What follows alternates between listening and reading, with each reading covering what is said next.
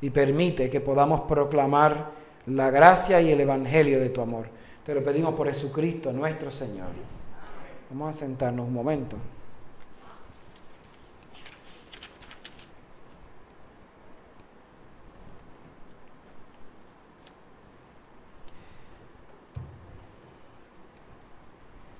Quizás la pregunta inicial, porque estoy con la estola color rosa, hoy celebramos.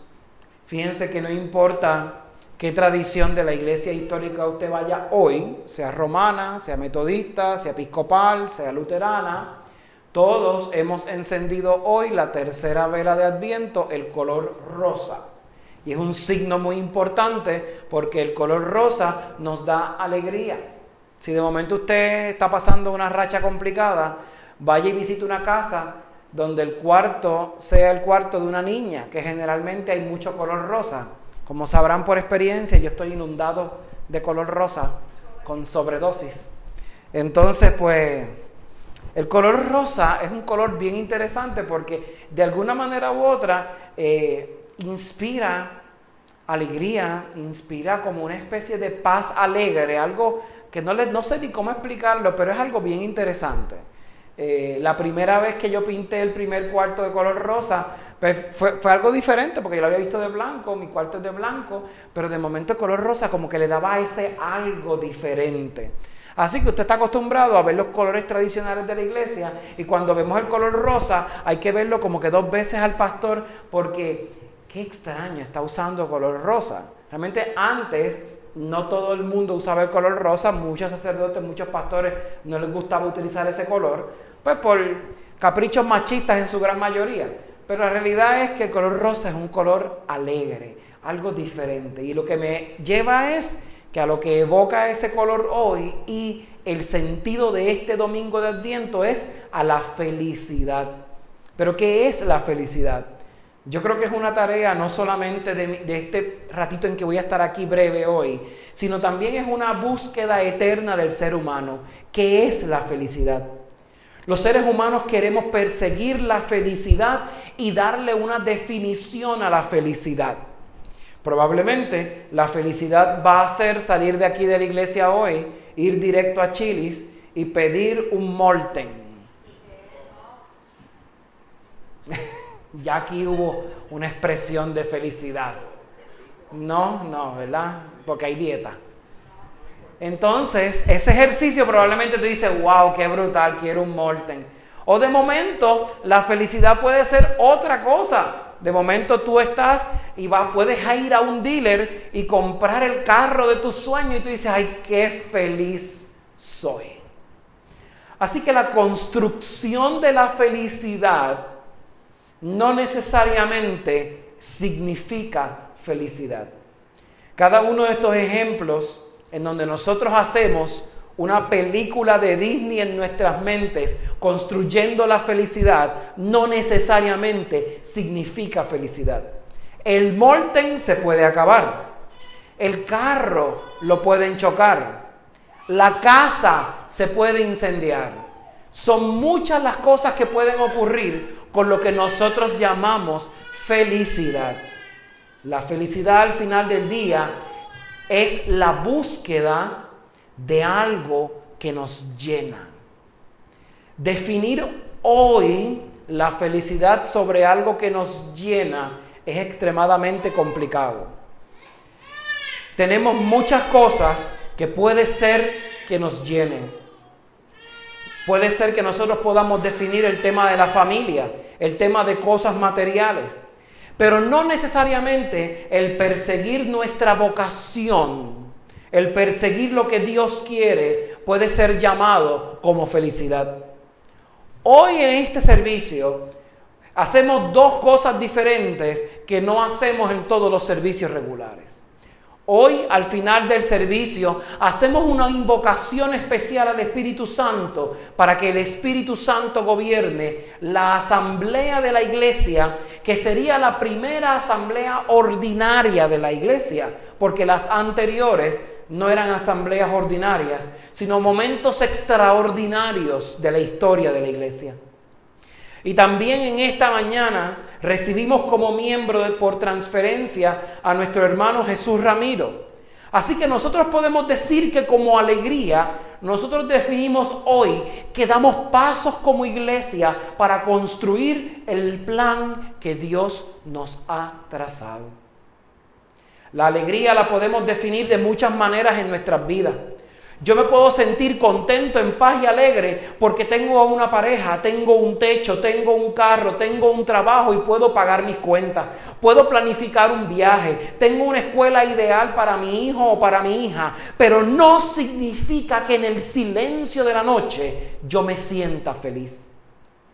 El gusanito de la felicidad está buscando más allá de lo que tú estás buscando. Escuchaba una vez a un pastor decir que la mayoría de los cristianos en el siglo XXI pertenecen a la clase media baja y baja de la sociedad. Dentro de mi curiosidad le pregunté por qué él planteaba eso. Y él me decía, cuando tú tienes dinero y te sientas cómodo en la casa de tus sueños, con el carro de tus sueños y la cuenta de banco de tus sueños, o, por ejemplo, o, probablemente más de lo que tú habías aspirado, no sientes la necesidad de clamar y buscar a Dios. Así que para ti no es importante ir a la iglesia, ni es una prioridad, porque tu definición está trastocada por lo que tienes de frente. Cuando somos pequeños, probablemente al ver películas de Disney, creemos que tenemos que buscar al príncipe o a la princesa de nuestros sueños. Tenemos que hacer una persecución increíble en nuestras vidas para buscar esa persona ideal que nos va a dar paz, seguridad y tranquilidad. Pero descubrimos en el camino que la felicidad y la paz son ladrillos que se ponen todos los días. Yo sí quisiera decirles que el caminar por esta iglesia ha sido una búsqueda perfecta de felicidad. Pero no es así. Han sido ladrillos puestos día tras día. Cada ladrillo significa y simboliza el esfuerzo, el trabajo, las lágrimas de cada uno de nosotros que trata de perseguir una felicidad interesante. La alegría y la felicidad es probablemente lo que nos está planteando Juan el Bautista hoy. Juan el Bautista en el Evangelio manda a cuestionar a Jesús si Jesús era el que es o si no, tiene que venir otro más. Y la respuesta de Jesús al final de la jornada fue vayan y cuenten a Juan lo que ustedes están viendo. Probablemente cuando usted visitó por primera vez esta iglesia o los que tenían la idea de la iglesia desde el principio, querían compartir la alegría con otros y con otras. Y la única manera de poder explicar cómo usted se sentía era decirle, vayan y visiten un domingo para que ustedes vean cómo se sienten. Juan el Bautista al final de la jornada nos trató de decir a cada uno de nosotros, yo estoy en la cárcel, no la estoy pasando bien, pero me siento feliz. ¿Por qué Juan el Bautista se siente feliz y este Evangelio lo tenemos que leer hoy?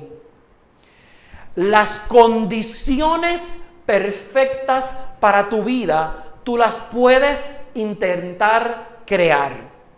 Tú puedes embrollarte hasta el tope en tu crédito. Tú puedes llenar tu closet con la ropa más cara de este planeta. Tú puedes inclusive coger un inodoro y enchaparlo de oro y pensar que estás construyendo tu felicidad. Pero la verdadera felicidad al final del día no me la dan los títulos, no me la dan mis cosas materiales o los sueños que yo quería tener desde pequeño. A Juan el Bautista le llenaba una sola felicidad. Él sabía que su propósito en la vida era anunciar al Mesías, anunciar al Cristo viviente. Cuando el Cristo viviente se hizo manifiesto en medio del pueblo, esa era su felicidad. Él no había buscado escalar en una sociedad. El propio Jesús nos dice, no van a encontrar en Juan un hombre bien vestido, no van a encontrar en Juan un hombre culto, no van a encontrar en Juan el hombre perfecto que ustedes están buscando que les lleve a la adoración de Dios. En Juan ustedes van a encontrar la presencia viva de Cristo, que se menosprecia a él mismo para que otro tenga vida. Él sabía, Juan sabía, que su momento era ya próximo porque él no era la estrella del espectáculo. Juan sabía que su tarea ya estaba lista. Juan sabía que su felicidad era perfecta. El viejo Simeón también tuvo la misma experiencia. El viejo Simeón también creyó que Dios venía. Y cuando Dios se le manifestó, cantó un cántico único diciéndole, ahora Señor, según tu promesa, puedes dejar a tu siervo en paz, por ir en paz, porque mis ojos han visto a tu Salvador, a quien has presentado ante todas las naciones. Ese cántico era el cántico de un hombre mayor que había esperado la promesa del Señor. Enfrentamos una búsqueda constante de la felicidad. Y yo creo que perseguir esa felicidad es importante. Pero ¿qué sucede si cuando todos tus sueños y todas las metas que tú te has trazado en la vida las obtienes y no tienes esa felicidad que tú esperabas? La felicidad o el sentirme feliz es producto de una sociedad moderna. Una sociedad que me dice que mi teléfono maraquita que se abre de tapa no es lo correcto, ni lo necesario, ni lo suficiente. Una sociedad que al final del día me está diciendo que lo correcto es tener un teléfono de mil dólares para yo ser feliz.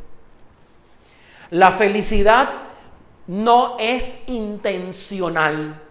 La felicidad es esa búsqueda perfecta de Dios.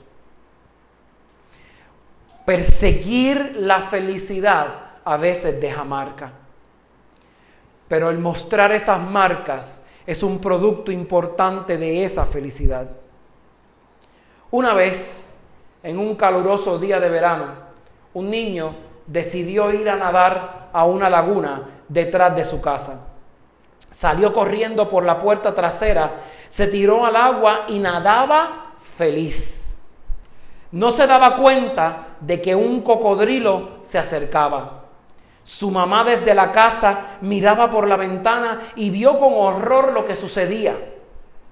Corrió enseguida hacia su hijo gritándole lo más fuerte que pudo.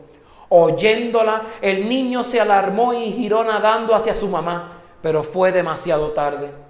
Desde el muelle la mamá agarró al niño en sus brazos justo cuando el caimán mordía sus piernecitas. La mujer tiraba de los brazos del niño con todas sus fuerzas. El cocodrilo era más fuerte, pero la madre era mucho más apasionada y su amor le confería unas fuerzas sobrehumanas. Un hombre que escuchaba los gritos se apresuró hacia el lugar con una pistola y disparó repetidas veces al cocodrilo. El niño sobrevivió y aunque sus piernas sufrieron mucho y debieron ser sometidas a varias cirugías, aún así pudo caminar. Cuando salió del trauma, un periodista le preguntó al niño si podía ver las cicatrices de sus piernas. El niño levantó la colcha y se las mostró. Ante el gesto de preocupación que reflejó el rostro del periodista, el niño se llenó de enorme orgullo.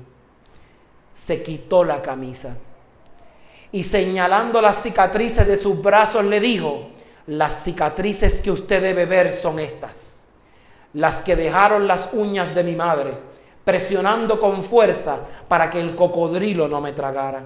Tengo estas cicatrices porque mi mamá no me soltó en ningún momento y me salvó la vida.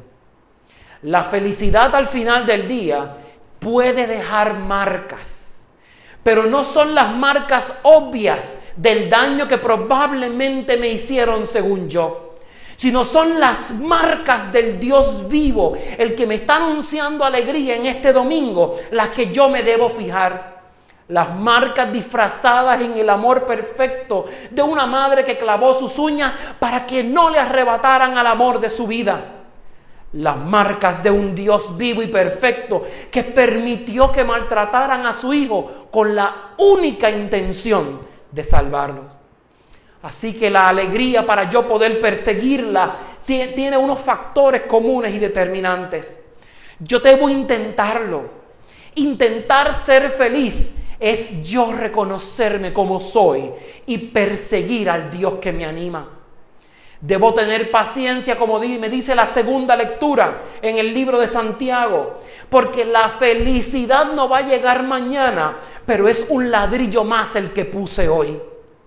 Debo soñar, debo soñar sin límites, porque si no sueño sin límites, no voy a poder construir esa felicidad que Dios ha preparado para mí. El soñar me va a permitir ver la mano de Dios. Debo soñar en comunión con su propósito. Si yo sé que el Señor me ha elegido para algo más, yo debo soñar en sintonía con el propósito de Dios. Y debo trabajar todos los días. Si me detengo un solo día, cualquier general en el medio de una guerra sabe que un día sus tropas fuera de combate significan un adelanto para el enemigo. Así que yo no puedo bajar la guardia ningún día. Debo perseguir todos los días la felicidad. Debo entregarme a ese propósito si yo deseo ser feliz en Dios. Si yo debo conectarme con Dios. Es la única pregunta que yo me debo de hacer para ser feliz en mi vida. Al iniciar esta jornada de la asamblea, vamos a ver a una iglesia que se ha debatido entre las lágrimas, la frustración, la angustia y la alegría. Pero hoy es un día alegre. Hoy el, el, Evangelio, hoy la liturgia de la iglesia, hoy el color que utilizamos nos dice que el camino va alineado al propósito y el propósito es el de Dios. Fijos nuestros ojos en aquel que puede darnos la vida y que puede darnos la comunión perfecta, es donde vamos a alcanzar nuestra verdadera alegría. Que el Señor les bendiga.